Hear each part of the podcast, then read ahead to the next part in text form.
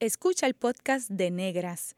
Este programa se emite los viernes a las 3 de la tarde por Radio Universidad de Puerto Rico en el 89.7 FM San Juan y el 88.3 FM Mayagüez. Todo un mundo de música e información.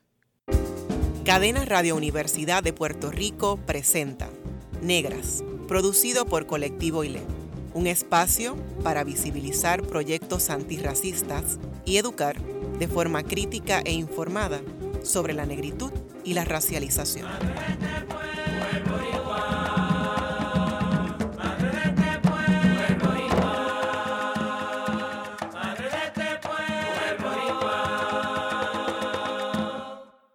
Saludos a toda la radio audiencia que nos escucha a través de Cadenas Radio Universidad de Puerto Rico. En esta edición de Negras les saludan Bárbara Idaliz, Abadía Resach y Glorian Sacha, Antonetti Lebrón. Hoy hablaremos sobre músicas puertorriqueñas de tradición afrodiaspórica como la bomba y la plena, con Héctor Varés, Mili Varés y Amarilis Ríos Rosa. Bienvenidas a Negras. Bienvenidos. Y bienvenido también, Coco. Bueno, yo estoy bien feliz porque estoy en familia y hoy nos están acompañando Héctor Coco Varés, que es instructor de percusión latina en Virginia Commonwealth University.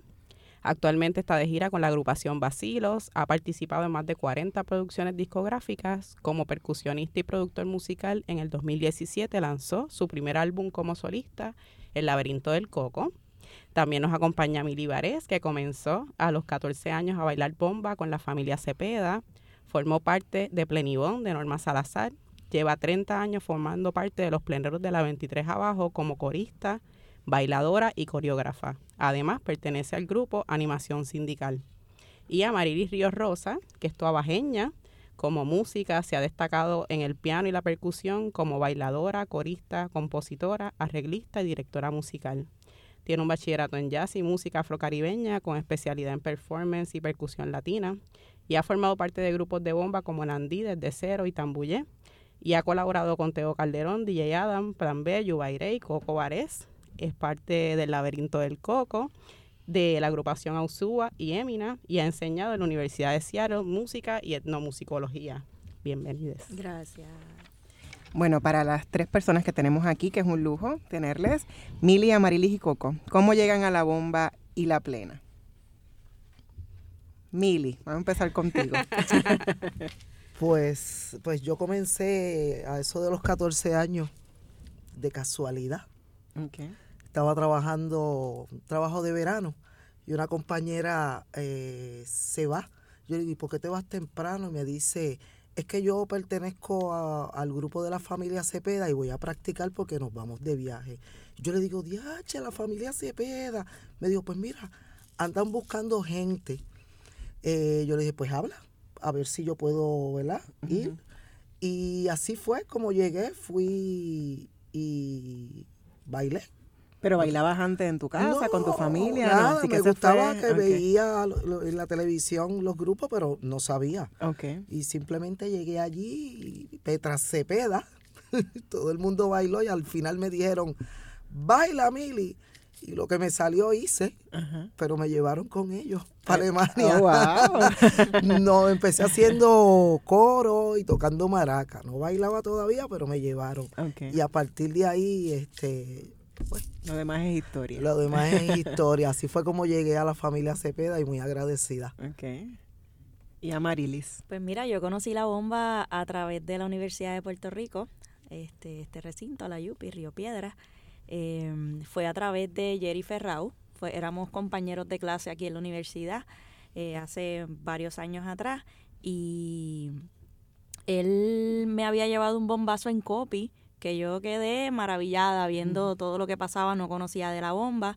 Eh, luego él comienza a dar clases de percusión de manera voluntaria aquí en la Universidad de Puerto Rico todos los jueves y me interesó muchísimo. La historia es graciosa porque cuando le hago el acercamiento, él como que le estuvo bien extraño y me dijo, es que no tengo tambores para ti. Yo, bendito, él, él traía como unos cinco tambores todos los jueves para que sus estudiantes aprendieran a tocar y yo iba de oyente. Yo mm. como quiera no, no, me, no me quité, no dije pues para la próxima, no, yo iba y empezaba a tocar en, en los muslos este hasta que aprendí a tocar en los muslos antes de sentarme en un tambor Y ahí poquito a poco conocí la bomba. Primero empecé tocando, pero para ese tiempo no habían chicas por ahí en esa movida. Así que la vida y, y las, las, las recomendaciones que me daban era toma clases de baile, toma clases de baile. Y ahí entró entonces en la escuela de Margarita Tata Cepeda, donde me desarrolló como bailadora. Y tocar, pues por el ladito. ¿Y Coco, cómo llegas a la bomba y a la plena? Por, por el ser que tengo al lado Te llevó. No, no. Yo estaba estudiando aquí en la Yupi casualmente. Y entonces me encuentro a Mili porque nos encontrábamos en la, por la parte de atrás, que estaba Héctor. La mata, Héctor la mata. La mata. Pues me dice, me dice un día, mira, este, vamos a estar tocando en la torre, allí con el grupo de Norma Salazar eh, Planibón. Y yo, yo, coño, qué chévere. Y a mí siempre me había gustado, pero yo siempre he estado en, deportes y, la cuestión que no, no yo, mi enfoque era otro. La cuestión, la cuestión es que me dice, vamos a estar allá. Y ah, pues chévere, pues, pues ok. Y lo pensé diez veces para ir porque yo conozco a mi hermana. o sea, ella me iba a ver allí y, y me iba a sacar. Y efectivamente eso fue lo que pasó. Este, so, me, me acomodo por allí tratando de como que me ve, me ve, pero no me ve. Y, y nada, me agarró por la mano, la bomba estaba ahí, pum, y me mete ahí a bailar. Y yo pues hice lo, lo que, lo que pudiste. Lo que pude, por lo que había visto, hice lo que pude. Y Norma viene, después de que se acaba todo, y me dice, mira, estaban buscando muchachos para que baile. Y, y yo, que baile, pero si, si yo fuera a hacer algo, lo que me interesa es tocar. Porque eso era en realidad lo que me llamaba la atención. Y, y como que no, no, no, no me motivé mucho, pero, pero fui. Y dije, porque a lo mejor, pues, si hay baile, tiene que haber tambor allí. Y, y empecé bailando con, con, con Plenigón. Tuve dos años bailando y así mismo, como que mangando a, a Tico, tratando de mangar a Tico. a Tico fuerte. y, este, y, a, y a Lomar. que era, Exacto. Este, viendo lo que ellos hacían, tratando de absorber lo más que podía. De, este, estaba Pablo Luis también. este Y de Pablo Luis vi, mucho. ¿eh? No, no. Marien, Marien estuvo ahí también. Este, y África. África. Eh, y, y, y, nada, pues empecé por ahí bailando y un día le dije a Norma, mira Norma, ¿sabes qué? yo lo quiero es tocar. Yo quiero tocar. ah, pero tú tocas. Y yo, bueno, pues si estamos dos años aquí viendo a esta gente ahí. Claro que toco. Y empecé buleando y, y nada, y después de ahí, pues todo lo, lo, lo, que viene después. Ok, ok. Qué bien.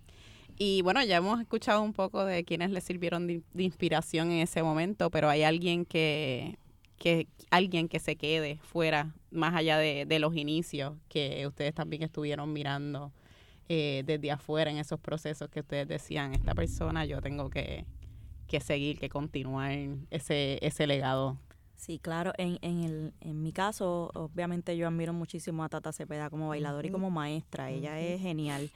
Eh, cuando comienzo a, a, darle más seriedad al asunto de, de percutivo, eh, a mí me llamó mucho la atención un video que yo vi de las Yayas. Las Yayas era un grupo de mujeres en Nueva York dirigido por Manuela Arciénagas. Manuela. Eh, y ese grupo me dejó de día porque esas chicas tocaban de todo y tocaban muy bien. Manuela eh, eh, es, una, es una mostra. Y ella fue mi inspiración. poquito tiempo después conozco de Denise Solís, que es este la, la directora de Taller Bombalele ahora. Para ese entonces ella tenía el grupo femenino Las Bomberas de la Bahía en San Francisco, California, y ellas dos fueron las chicas que yo dije, espérate, pero es que, ¿quién está en Puerto Rico haciendo esto? Mm. Hay que hacer algo, hay que hacer algo. Y a través del grupo Nandí, que es el primer grupo de chicas bomberas que se crea de esta generación, este, es que me desarrolló como subidora. Fuera de, de, eso, pues obviamente quien, quien me pulió a mí en, en, el, en el primo fue Victoria Manuel y Vitito. Ese fue básicamente el, el maestro que, que, me puso a tocar eh, de verdad y también me orientó a, a, a, seguir la evolución del instrumento estudiando eventualmente en el conservatorio, donde ahí pues el profesor Andrew Lázaro y Paoli Mejía me, me pulieron y me siguen puliendo porque uno no deja de aprender de ellos. Qué bien. Y ustedes mencionaron a Norma Salazar como una figura también importante, ¿verdad? Que Sí. Bueno, por lo menos para mí, eh, Tata Cepeda en sí, la familia completa Cepeda, Petra Cepeda, pues, cuando yo llegué eh, a, a la familia, pues yo no sabía nada. Realmente ellos fueron los que me, me enseñaron lo, lo que sé, lo aprendí con, con los Cepeda. Ok. En términos de, de la bomba y también de la plena, porque la familia Cepeda también eh, tocábamos plena, Ujú. Ok. que eso no es lo más que se conoce, pero sí tocábamos plena También. y bailábamos plena. Ujú. Ok. Mm. Y en tu caso, Coco. Wow, es que sí, eh, son muchos, son muchos, desde Víctor, Emanueli, o sea, tocar con el bombazo de Puerto Rico, que eso era un bootcamp, este bombero, eh, tocando en, en- en el sol al mediodía, este, wow, toca, mete mano, ok, ya, pues ya hemos tocado dos horas, ahora vamos a meterte el, el corrido para que acabe. Para que acabe termines bien. Ay, que es bien, y eso eran, ¿sabes? Horas ahí metiéndole. Este, so, Vitito, o sea, son personas a las que uno quisiera emular. Ese tipo es un, un estratosférico, tú sabes, lo, que hace con, con esos instrumentos es increíble. Este, y, y así está este Héctor Calderón, que es tremendo subidor, Martillo, que de, de Loíza. O sea, son estas personas que, que, que ese tambor lo, lo, lo hacen hablar. No sé, y, y, y a la hora de marcar, ¿sabes? Ellos están pensando lo que, lo que la persona, el bailador está, están a- adelante ya. ¿sabes? Entonces, pues uno trata de emular este tipo, a, a- a esta gente. Ok. Esos son como que unos ejemplos a seguir, ¿no? Qué bien. Amarilis, ¿y qué te motivó a cuestionar que las mujeres estuvieran generalmente como bailadoras de bomba y no ejerciendo otros roles? Porque eso es una de las cosas que cuando incluso hablaste de, de cuando empezaste aquí en la Yupi, que veías como que, bueno, no hay tambor para ti y tuviste que aprender tú misma eh, y que te dijeron como que, bueno, vas a bailar. Sí. Pero ¿cómo hecho, cuestionaste eso y cómo llegas a ser percusionista? Más que haces ambas cosas, pero que Claro. te destacas en la percusión también. Sí, yo primero aprendí a tocar y luego aprendí a bailar y eventualmente comencé a bailar profesionalmente antes de tocar. Eh, porque yo nunca dejé de tocar, yo tenía mi buleador y yo en casa o a final de cada bombazo pues se me daba la oportunidad, pero profesionalmente nunca. Ok. Eh, fue cuando se crea este proyecto Nandí, que fue el, el proyecto que abrió las puertas a muchas de las mujeres que estamos ahora mismo ejerciendo ese instrumento profesionalmente. Fue ese proyecto el cual abrió paso a que eso sucediera. Porque no fue algo que, pues yo, pues mira, quiero tocar profesional, Ajá. llámame para tocar para tu grupo. Eso no sucedió así. Primero había que ver para creer. Eso lo hicimos a través de, de Nandí, donde todas nos desarrollamos en pleno proyecto como percusionistas y, y como músicos en general, porque ahí todas éramos mayormente bailadoras de bomba. Ahí todas nos desarrollamos como cantadoras, como tocadoras, como subidoras, porque no había este subidoras de este mujeres en, en Puerto Rico. So, me empecé a cuestionar en ese momento, ¿no? Porque yo dije, ahora es que, ahora es que hay que aprovechar esta ventana y, y, y aprender lo más que se pueda, aprenderlo bien, porque es una, es la primera oportunidad que veo, que, que veo que se está dando. Este, así que aprovechamos ese momento para eso. Ok. ¿Y para ti qué representa Marilicel, verdad, en, en este tiempo, mujer percusionista y que has tenido eh, muchos roles protagónicos en grupos también que no necesariamente está compuesto por mujeres? Pues quizás yo no lo veo como lo puedan ver ustedes, porque mi, mi principal interés es la, la, mi- mis metas personales. Mm. Yo no me veo como que quiero ser una mujer que toca un instrumento. A mí me gusta tocar percusión y ya, sea hombre o sea mujer. Mm. So, quizás yo no lo vea de esa manera protagónica. Yo sí veo el crecimiento de las mujeres y veo que las mujeres conocen de dónde uno viene y conocen el proyecto Nandí, aunque nunca lo hayan visto. So, sí, ellas han hecho sus investigaciones y, y gente que les recomienda, mira, tienes que ver a esta muchacha o a, o a- o a esta otra chica. Así que yo trato de hacerlo bien porque yo reconozco que yo no lo veo como, como otras personas lo ven. Eh, yo trato de, de, de, en mi profesión, ser lo mejor que yo pueda, porque sí, aunque no lo vea, yo sé que, que puedo ser un ejemplo para otras personas que, que, que sí me están mirando. Así que eso es como que es bien extraño explicarlo, pero... Sí. Es que bueno, gracias por eso. Gracias. Bueno, Mili, la plena, ¿verdad? Sabemos que ha habido un rol bien protagónico de los hombres también en ese espacio. ¿Cómo te insertas y cómo has sobrevivido por tantos años en un género donde el hombre ha sido central? Pues bueno, eh, llego a los pleneros de la 23, parece que a mí las casualidades me persiguen. Yo andaba con Chichito Cepeda, que, que en paz descanse, lo llevé a, un, a una actividad en el Escambrón. Y ese día la cantante Grisel García no fue, no podía ir. Entonces Roberto Cipreni, el director de los pleneros, dice, diache, que se falta entre tantos hombres, él, entre tantos hombres, no, está Grisel. Chichito le dice, ¿por qué yo ando aquí con Mili Baré? Mm. Pero ¿y quién es Mili Baré? Yo digo, tú, súbela para acá y olvídate. Y me subieron. y yo bailé un poco, hice un poco de coro. Y así comienzo con los pleneros de la 23. Eh, Roberto dice, bueno, negra, este, ¿tú crees que puedes seguir ensayando con nosotros? De alguna manera, eh, yo no he tenido, yo personalmente nunca tuve problema con los pleneros que son todos varones, yo era la única hembra, porque eventualmente Griser sale del grupo y me quedo yo sola mm. este, con ellos. Este, básicamente me, darse uno a respetar, ¿verdad? Mm. Pero ellos siempre fueron muy buenos conmigo y muy respetuosos conmigo. O sea, yo nunca tuve problemas con, mis pleneros, mm. porque son como mis hermanos. Este, no sé si, si, yo creo que para otras personas a lo mejor puede haber sido un poco difícil en este género, mm. porque cuando vamos a la actividad lo que hay son varones. Yo creo que el estar entre tantos varones a nosotros las, las mujeres nos viene bien porque nosotros como que adoptamos una actitud de darnos a respetar. Y yo creo que los varones lo entienden y así lo hacen, nos respetan. ¿Sabes? Yo no te puedo decir que he tenido problemas en la música con los varones. Y en el caso, Coco, utilizas también, ¿verdad? Es importante para ti incorporar mujeres eh, en tus trabajos y voces femeninas, percusionistas como Amarili, que está aquí con nosotros también. Eh, ¿Qué importancia merece eh, tener mujeres dentro del, trabajo musical que haces?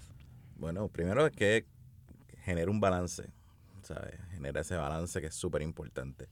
Además de que, pues, esto está buscando ser lo más fiel a la, estructura de la bomba, ¿no? Usualmente la mujer era la, que llevaba la voz cantante ahí con su maraca, establecía, como en todo en la vida, establece, pum, pum, pum, y arranca todo. Este, y, nada, tenía que, tener, tenía que tener esa estructura. O sea, el, laberinto del coco, este, su base es la bomba, ¿no? y, y si vamos a hacer algo fusionado con la bomba, debe ser algo con respeto, ¿no? Y entonces ya dejando, dejándonos llevar por, por, por, por la estructura, ¿no? O sea, tienen que estar los tambores, tienen que estar los cuas, tienen que estar esa voz femenina, tiene que estar, o sea, tiene que estar todo ahí para entonces empezar a, a construir dentro de eso. Entonces, pues la, la, la, función que tiene la mujer es súper importante en este proyecto. Okay. Qué bien. Y porque yo tengo así como una curiosidad, ¿por qué las voces de Chamín, de Amarilis y de Kiani en el laberinto del coco? ¿Por qué esas voces femeninas? Ay, ay, ay. Bueno, pues porque cada cada cual dentro de sus ramas son profesionales. O sea, son, o sea, tú tienes a, Marili, que la tengo aquí de frente. sin presión, sin presión. No, sin presión alguna. O sea, es como que, este, o sea, es tremendo músico, o música. Este, eh, tremenda bailadora, tremenda cantante, tremendo ser humano, porque eso, eso es súper importante, ¿sabes?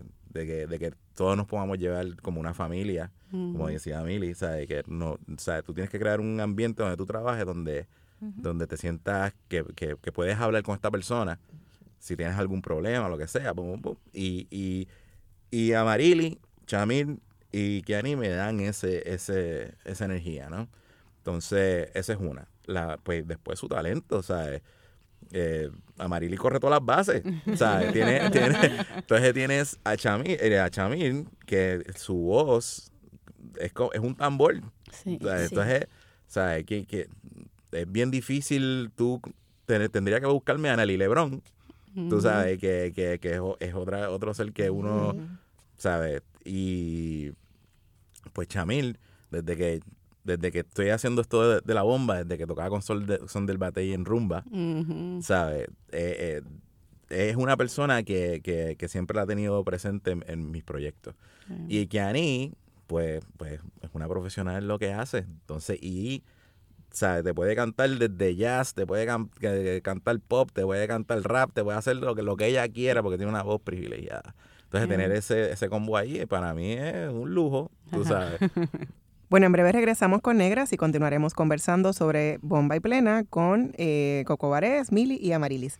Sigue en sintonía con Radio Universidad de Puerto Rico. Está escuchando el podcast de Negras. Este programa se emite los viernes a las 3 de la tarde por Radio Universidad de Puerto Rico en el 89.7 FM San Juan y el 88.3 FM Mayagüez.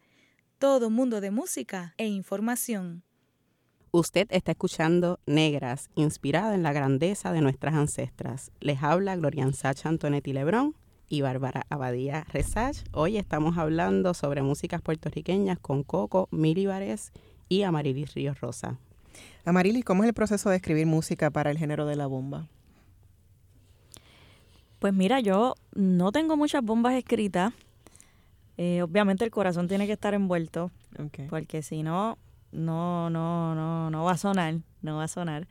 Eh, yo creo que no ha sido lo más reciente que he escrito, eh, pero sí ha sido lo más pegado que ha estado en la bomba, que es el tema libre, eh, que básicamente sale del corazón, de qué más, ¿no? Habla de, de ese proceso, de esa transición que yo hago de, de quizás trabajar eh, muchísimos años en una empresa privada y, y- y mudarme de trabajo de lleno a la música, ese proceso de transición que es tan difícil, salir del comfort zone.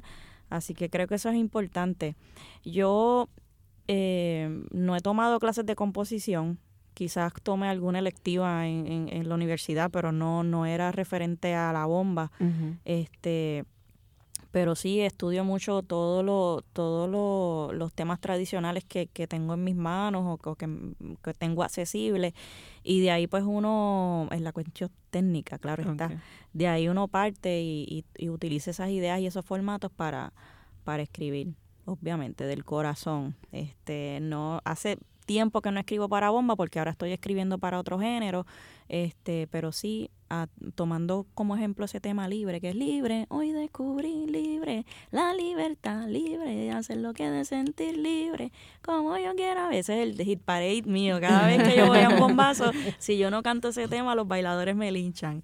Este, así que creo que, que es un buen comienzo. Quizás no tengo toda la, toda la, la el significado del proceso o la descripción, porque es un proceso bien orgánico. O sea, no, no todo el tiempo tú utilizas las mismas reglas para escribir, Sí.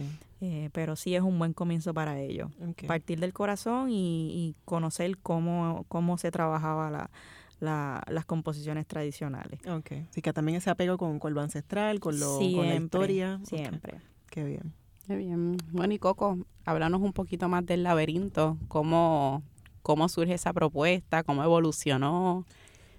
Wow, pues el laberinto, el, el laberinto empezó, yo creo que desde que empecé a tocar, ¿sabes? Y era una necesidad, eh, eh, surge la necesidad de, de, de hacer algo, porque, como te digo, las, las grabaciones de bomba eran como que bien limitadas. Tú tenías, pues, una grabación de los Cepeda, tenías para Cumbé, este, y todo lo demás era bo- eh, un SICA con, con conga. ¿sabes? Porque era pop- música popular, como por lo que hacía Cortijo, Ismael Rivera, el Gran Combo. Pero, pero había- eran pocas la- la- la- las alternativas, ¿no? Claro. Y, y, y por ser pocas las alternativas, pues no se escucha en la radio tampoco, tú sabes. Si tú tienes un volumen donde haya variedad, como este cuando empiezo a viajar, me doy cuenta que voy a cada país y ahí pues tienes el tango, tienes este, la cumbia, en, y eso suena en la radio, ¿sabes? O sea, es música que suena en la radio. Entonces, ¿por qué, por qué nosotros no podemos hacer lo mismo con, con- con nuestra música? Tú sabes. Entonces, esa- es- fueron muchas inquietudes que- que- que- que surgían, porque no era algo que estaba accesible. Entonces, pues, pues, pues nada, eh, una cosa fue pues esa necesidad de, de tener un, un espacio donde yo podía hacer bomba, pero que fuera popular este un eh, la necesidad en el momento ¿sabes? porque yo yo había ll- llegó un momento cuando me mudé a los Estados Unidos que, que me quedé en un limbo porque estaba de gira con una agrupación Mm. renuncio y, y yo digo ya ya chiquilla ¿Y ahora qué? ahora? Mm. No tenía un plan B tú sabes entonces pues ahí escribí una, una que otra canción. Este, surge esta oportunidad de tocar con otra gente y pues lo dejo a un lado. Cuando vuelvo y llega ese golpe, porque son ciclos, ¿no? Ujú. O sea, con la música es es bien impredecible, tú no sabes de dónde va a salir el dinero. Siempre aparece, pero no sabes de dónde va a aparecer. Entonces, este, se acaba, se acaba esta otra oportunidad y me pongo a hacer Uber. Metiéndole 12 horas a, a- sentado en el carro comiendo McDonald's. Ah. Por Y eso- el laberinto ¿sabes? tenía que salir. creciendo grandemente hacia los lados, hacia este y, y, y nada, tengo a- a- me, de- yo entré a hacer Uber con, con dos infracciones ya. Entonces hago la tercera y se escocota el mambo. Se esco- como que ya no hay Uber. Sí, no, Uber voló en canto. Lo hice por un año y, y le escribía, mira, pero si yo tengo 50 estrellas, ¿qué te pasa? mano?" No, papi, cogí, hiciste un U-turn que no tenías que hacer. Anda. Y, y pues me, me quitan. Y yo digo, diablo, ¿sabes dónde yo voy a buscar el dinero ahora? Y yo dije, bueno, pues me senté en la cocina de, de- de- de donde estaba viviendo en ese momento. Y me- en la, misma, en la misma cantidad de tiempo que invertía en, en estar haciendo Uber, le enfoqué en eso. Y ahí fue, boom, boom, boom, boom, boom, boom, boom, de la que la, la- mi roommate me decía, mira, loco, tú vas a salir de la cocina y yo no te quiero ver aquí. Estaba en la cocina en haciendo, la mu- co- haciendo a- música. Haciendo música. Entonces ella era músico también. Y yo ven- venía y le ponía, escúchate. Y ella, eso sería chévere. ¿y ¿Con qué tú estás haciendo eso? Con el garage band. Y ella, sí, pues dale, ah, pues chévere. ah, bueno, eso, eso suena bien. Ah, chévere. Y seguí. Y hasta que, pues, empiezo a, a tal cabo, ahí le, le, le hago el acercamiento a Marili. Ya yo había hablado con Chamil, que le había preguntado qué, qué, qué canciones a ti te gustan, te gustarían este, cantar Cantar. sin preguntarle más nada. Yo le dije, oye, Chamil, ¿qué, qué- qué a ti te gusta? La llamé, me acuerdo. ¿Qué, qué, es lo- qué canción a ti te gusta? Eh, ah, Plere María. Ah, pues chévere. Y nada, y así fue, todo fue creciendo y creciendo y creciendo hasta que un día ya pues, les dije, mira, vamos, eh, llamé a, a, a Gaby, grabé las voces de, de Chamil, de Kiani y, y de Marili, y todo fue cayendo poquito a poco, fue como un, como un- yo no creo que vuelva a hacer algo así. El laberinto. Él dice eso. Pero ¿por qué no? Él dice eso y, y hace dos o tres días atrás me enseñó canciones nuevas. Así que O sea que siempre estás en ese proceso de, de producción. Esperemos que no sea a través de infracciones. y U-turns. este, bueno, sí, hay que, hay que, yo creo que de- debe seguir, no sé qué vaya a salir, pero yo creo que esta primera, esta, esta primera ronda fue como un, un, o sea, un desahogo. Y usualmente es como el Kentucky, el, el original es el mejor. Ver, en el laberinto del coco los U-turns son legales porque Exacto. si no encuentras la salida correcta tienes que virar para atrás. Exacto, Exacto. no es laberinto. Coco, eh, en esa producción también hay una, en algún momento dijiste que era una expresión más orgánica y rústica, pero a la vez incorporas batería, vientos y otros instrumentos. ¿Cómo describes esa fusión de, de instrumentos y esa fusión musical? Pues nada, eso en realidad los, los instrumentos vienen, yo lo veo como que vienen a complementar lo que, lo que la bomba ya está haciendo. Ok. Tú sabes, el, el- el- el plato sólido ahí es la bomba. Y entonces, el, el- esta gente viene a reforzar lo que ya está establecido. Ok. O sea, que no se puede salir una frase de, de algún ritmo de bomba. Este, o, o- o sea, todo se nutre de, de la bomba. Ok. Ya sea pues un tren pues que, que está haciendo la maraca, pues, por ahí mismo tú puedes hacer este un- una línea de viento, puedes hacer una línea de bajo. Este, tratando de, de- de no separarme tanto del, del folclore, pero al mismo tiempo da- buscando ese, ese, ese gancho que se conecte con lo popular. Ok. Como una cuestión ahí de sonidos viejos y nuevos. Exacto. Como- Sí, es como un popurrí ahí. Hay algo que mencionaste ahorita de que, pues, como en Puerto Rico, pues no se escuchaba mucho, o sea, que no estaba tan disponible o accesible la música en la radio, por ejemplo, eh, pero la bomba siempre se ha estado haciendo. Entonces, ¿qué otro elemento, qué otra hipótesis podríamos tener para explicar de que la- es algo que siempre se ha hecho en Puerto Rico y hay un montón de exponentes que la hacen, pero ¿por qué no se escucha, digamos, en Bellas Artes o por qué no tenemos discos? No son suficientes. O sea, tú has, has hecho música mucho tiempo y tuviste que hacer Uber y que... Pa, entonces, hay un asunto ahí, ¿verdad? Un poco más... Son muchos asuntos. Desde, desde por, por ejemplo, la, la, la ola ahora de, del trapo, del reggaetón, o sea, cada, cada género ha tenido su momento. Y entonces, por ejemplo, la salsa, pues, pues tuvo la, la era romántica, la, la salsa erótica, y entonces son fórmulas, son fórmulas que son fórmulas ganadoras. Si tú no estás dentro de esa fórmula ganadora, pues no, no vas a sonar, y mucho menos si hay un desconocimiento de que esta música puede ser la próxima, la próxima fórmula. Sí. Mm. Entonces, pues la gente, los que están, que usualmente que son los que tienen el, el dinero para, para mercadear esto, este, pues se dejan llevar por lo que está vendiendo. O sea, ellos no van a, a ponerse a experimentar. A ver si la tener- bomba sale como una fórmula ganadora, aunque sabemos que si eso ocurriese, pues, No, y que va no a pasar. tendrían duda. Eh, eso, eso, ese- eso va a pasar.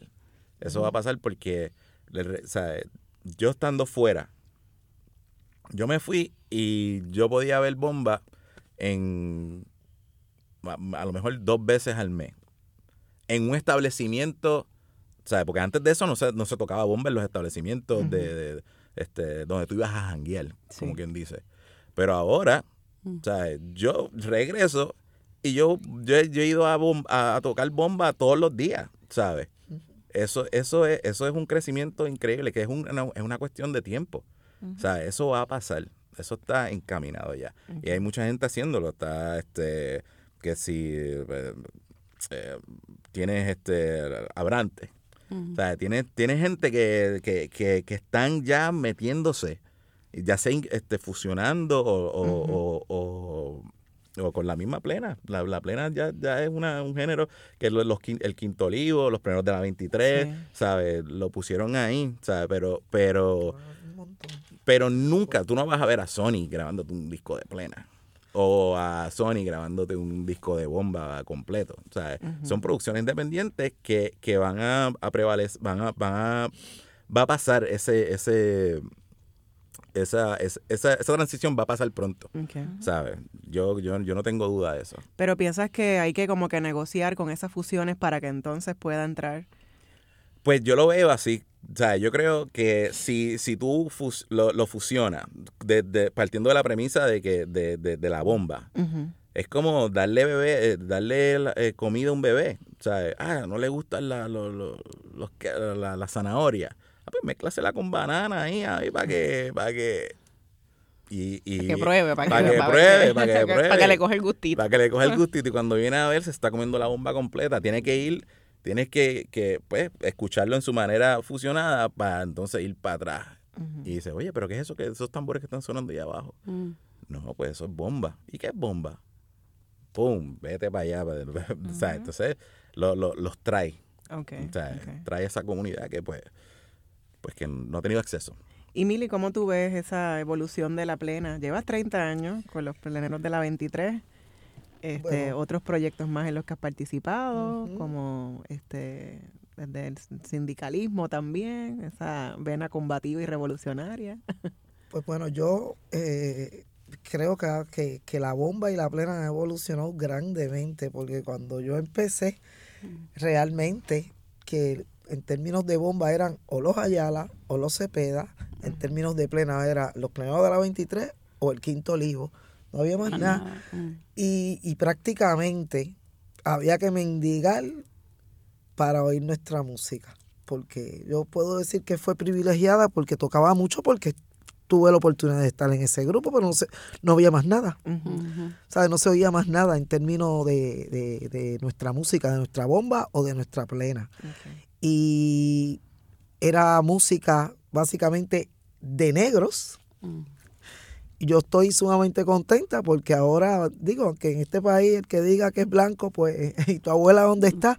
Pero realmente lo tocan hombres y mujeres. Eso era de hombres. La mujer bailaba, la mujer no tocaba. Y ahora tú vas a la San Sebastián y tú ves a las muchachas, cada una con sus panderos o en una esquina tocando bombas. O para mí eso es maravilloso porque me ha tocado muchos años ver esa evolución que yo bailaba y tocaba. Yo decía, diache. Pero cuando salía, fuera de, Puerto Rico veía ese entusiasmo y aquí en nuestro país no se veía eso. O sea, yo estoy muy contenta con esta nueva generación que le ha dado un empuje genuino a nuestra música. Bien contenta. Okay. Y Amarilis, ¿cómo, ¿cómo calibras cómo está lo que está pasando con la bomba y la plena en Puerto Rico hoy día? Pues mira, eh, hablándote un poquito de la bomba, porque de la plena todavía yo no estoy muy... sí sé, pero no es, no es como que mi fuerte. Eh, comparado cuando yo entré, eh, en todo el sentido de la palabra, la bomba está en su mejor momento ahora mismo. la bomba está sonando en la radio. La bomba, la juventud la está buscando, la juventud la conoce, la juventud sabe lo que es ya.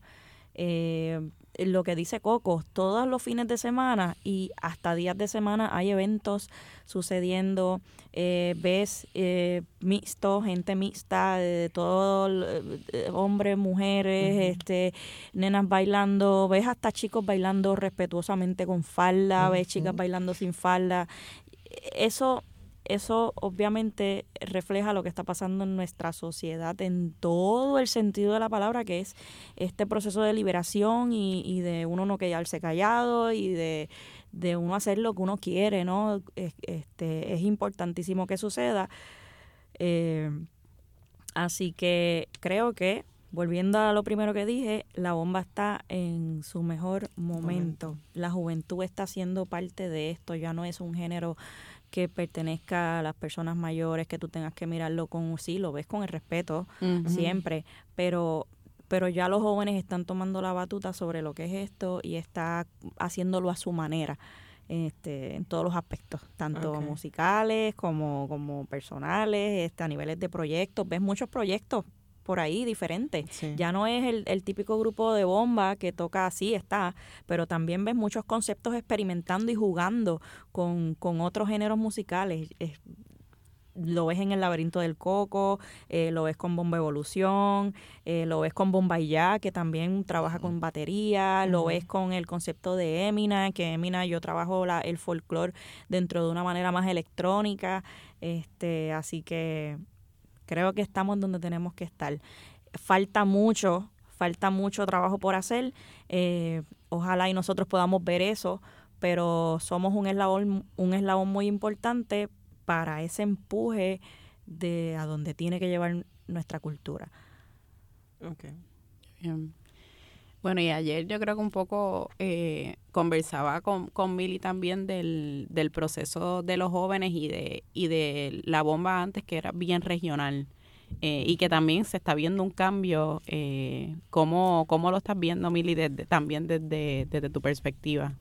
Bueno, estoy viendo que, por lo menos cuando yo comencé, la bomba de Santurce, la bomba de Loíza. Y no es que éramos enemigos, pero eh, estábamos bien regionalizados. Y ahora lo mismo, el que baila Santurce puede bailar Loíza, este, toca Santurce, toca Loíza, puedes ir a Loíza y bailar tu música de Santurce no hay ningún problema. O sea, que estamos viendo la, el género de la bomba como uno solo, como lo que debería de ser, ¿verdad? Porque en cualquier otro género cada cual tiene su estilo, ¿verdad? Porque son, son básicamente son estilos. Pero la bomba es la misma, son los mismos instrumentos. Okay. Sí, que se ve como esos distintos estilos, pero, pero también es una bomba con la diversidad de la gente que la hace, que la produce, y esa juventud bien unida, esa juventud bien unida, disfrutándosela, disfrutándosela. Qué bien. Bueno, pues en breve regresamos con Negra y continuaremos conversando sobre música puertorriqueña. Sigue en sintonía con Radio Universidad de Puerto Rico. Está escuchando el podcast de Negras. Este programa se emite los viernes a las 3 de la tarde por Radio Universidad de Puerto Rico en el 89.7 FM San Juan y el 88.3 FM Mayagüez. Todo mundo de música e información. Gracias por su sintonía. Les hablan Glorian Sacha Antonetti y su servidora Bárbara Badía Resach. Hoy en Negra hemos estado conversando sobre Bombi Plena con Coco Emily Vares y Amarilis Ríos Rosa. Bueno, Mili, háblanos un poquito de animación sindical y, cómo la plena ha estado insertada desde, desde hace mucho también en los movimientos de justicia social en Puerto Rico. Pues bueno, Animación Sindical es un grupo de pleneras de la Universidad de Puerto Rico. Yo trabajo en la Universidad de Puerto Rico y básicamente eh, tocábamos para las actividades sindicales de la Hermandad de Empleados Exentos No Docentes. Los pleneros de la 23 le dieron un taller, ya teníamos una idea, ¿verdad? Las muchachas tenían una idea y en los piquetes, las mujeres combativas ahí con los panderos, los piquetes a las 12, las consignas, se unía todo el mundo, pero básicamente nosotras comenzábamos. Lideraban. Liderábamos los piquetes. Los piquetes a, a las 12, piquete para que goce. Así que yo creo que la plena, en, en, términos sindicales, ha sido muy importante porque para mantener tanta gente ahí pendiente tiene que haber música. Y la plena es el periódico cantado. A través de la plena tú puedes decir los problemas sociales que hay eh, de una forma alegre y amena, pero contundente. Y eso era lo que hacíamos. Qué bien que eran mujeres las que estaban mujeres. en ese en mujeres, ¿Qué ha pasado con animación sindical? Pues te puedo decir que quedamos muy pocas porque yo llevo 34 años en la universidad. Y cuando empecé era bien jovencita y las que estaban tenían más edad se han ido retirando, mm. pero estamos reclutando gente para dejar para de ya ahora hay varones y todo el que quiera puede unirse, pero originalmente. E-, eran mujeres. Qué bien. O sea, que tenemos hoy día plena combativa, pero teníamos animación sindical. Animación sindical combativa también, bien combativa que, éramos.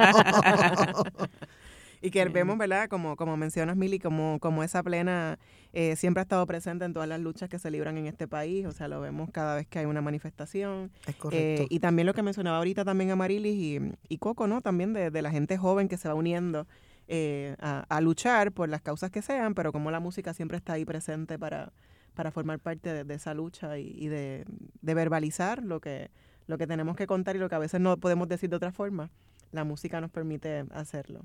Así que gracias por todo ese trabajo que has hecho, que te has mantenido ahí sí, con pie firme, ¿verdad? Tantos años. Y yo creo que ahí no se distancia, ¿verdad? Eh, los procesos de una, ¿verdad? Como mujer, como trabajadora, eh, como eh, obrera también de, de la cultura. Así que eso todo ha estado ahí por muchos años y hay que honrarlo. Así que qué bueno que estamos teniendo esta conversación. Amarilis, ahorita comenzabas a hablar sobre el quinteto Emina y que haces música electrónica con, con, bomba, no sé, explícame un poquito de qué va Emina. Pues mira, Emina se puede definir en, en la terminología que siempre piden eh, como un grupo de música alternativo música alternativa. Nosotras lo describimos como eh, música afrocaribeña electrónica, eh, formato se, se, canta en español. Somos eh, cinco mujeres músicos egresadas del Conservatorio de Música y de la Universidad Interamericana. son, son, son chicas preparadas y este concepto se dio a finales del 2015 eh, luego de trabajar la banda de Teo Calderón, con quien conté con ellas también para ser parte de, ese proyecto, Y a mí siempre me encantó, eh, estudiando con ellas, que uno siempre toca en, en conjuntos musicales como parte del currículo, la guapería de esas nenas. A mí me encantaba cuando esas nenas se paraban a hacer solos o eh, sentadas en su teclado, en el bajo o en su instrumento. A mí me encantaba eso de ellas. Y eso es algo bien importante en este ambiente musical que está cargado de puro mollero, de pura guapería. Uno tiene que tener el cuero duro porque si no, no va para ningún lado. Se lo comen vivo. Y esto de estas nenas me encantó. Yo no soy muy, sé que es importante, pero, pero quizás no veo, no veo, no me veo a mí misma todavía, este, pensando en crear un proyecto de mujeres. Emina es un proyecto de mujeres, pero la razón principal por qué son ellas es por esa guapería que yo encontré en ellas y casualmente pues todas son mujeres. Este, estamos en un ambiente predominado por varones.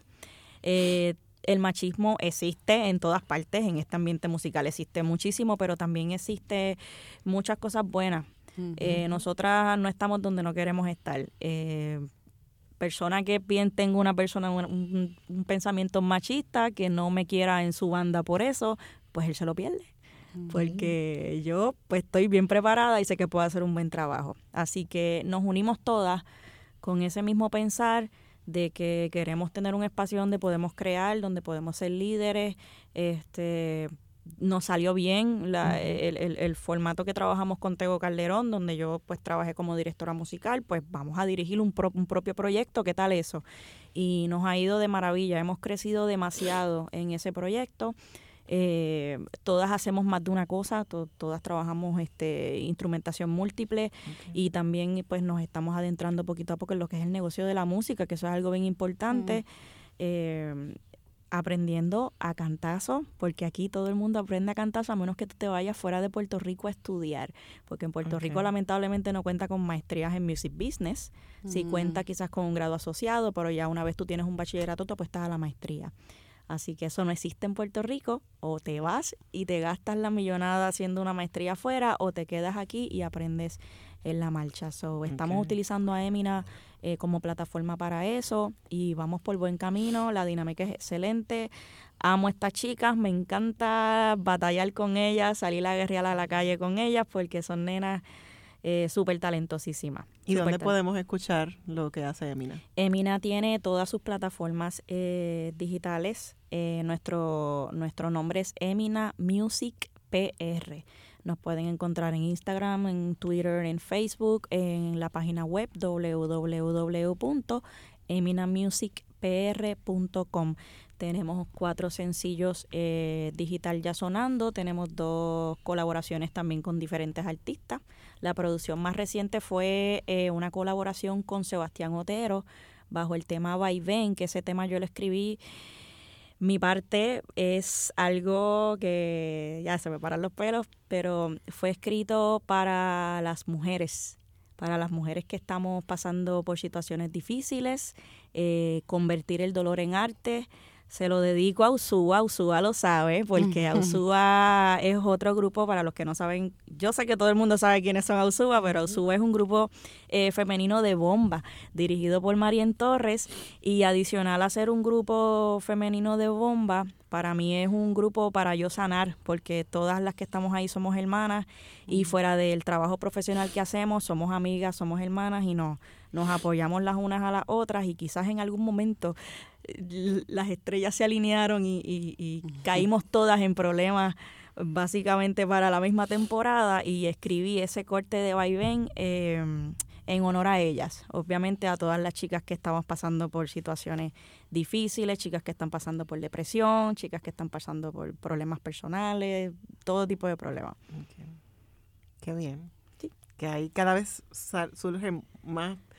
Es, es difícil, ¿verdad? Que desde el problema del dolor, pero me gustó lo que dijiste, convertir el dolor en arte, ¿no? Eso es lo Y mejor que- entonces, que, que puede pasar. Canalizar y, y llora- siguen produciendo Exacto, música. llora, está bien, pero, pero aprovecha, aprovecha. Yo creo que, que los, los compositores tendemos a, a escribir cuando más down estamos, Sí. cuando más triste o cuando estamos pasando por un proceso complicado, ¿no?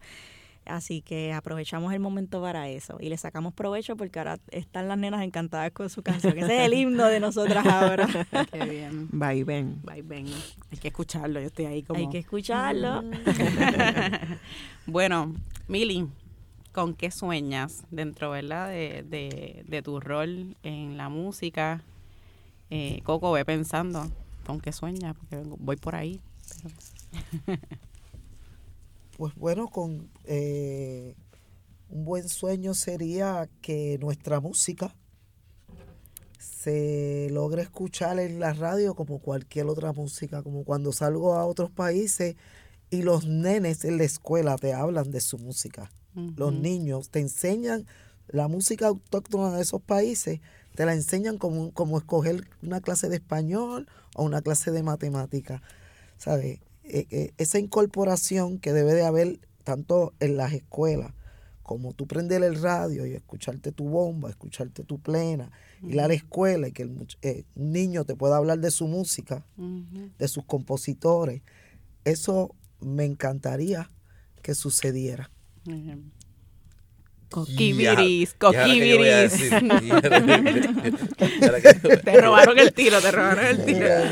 Sí, eso fue. Ya, Todo, eso fue todo.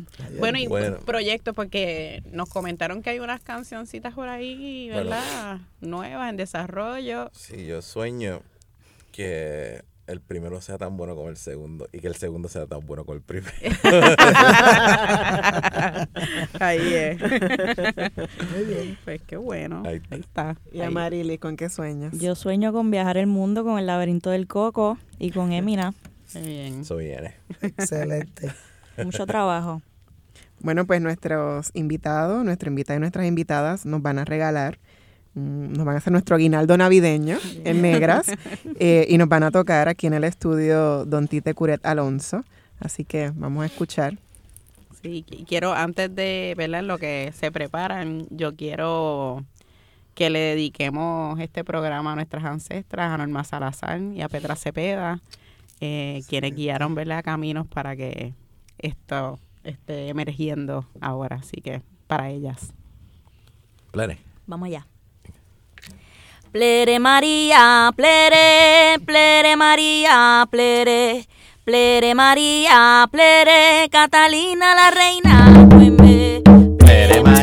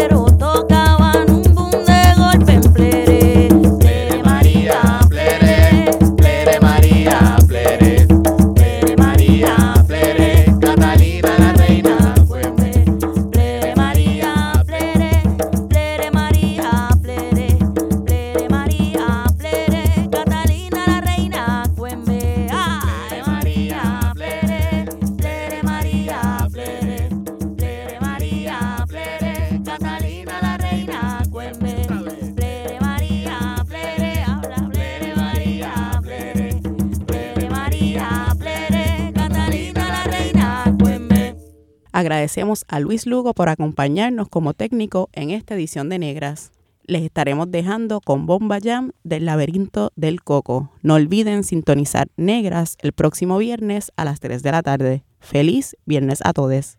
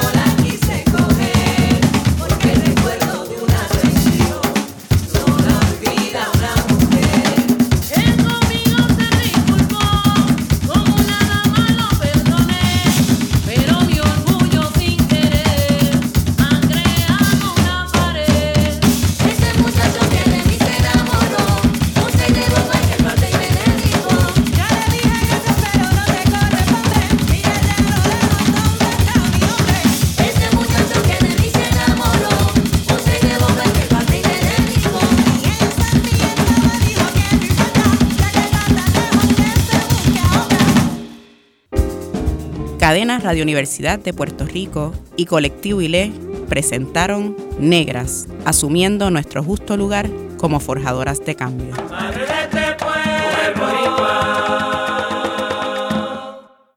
Acaba de escuchar el podcast de Negras. Le invitamos a que nos sintonice los viernes a las 3 de la tarde por Radio Universidad de Puerto Rico en el 89.7 FM San Juan y el 88.3 FM Mayagüez. Todo un mundo de música e información.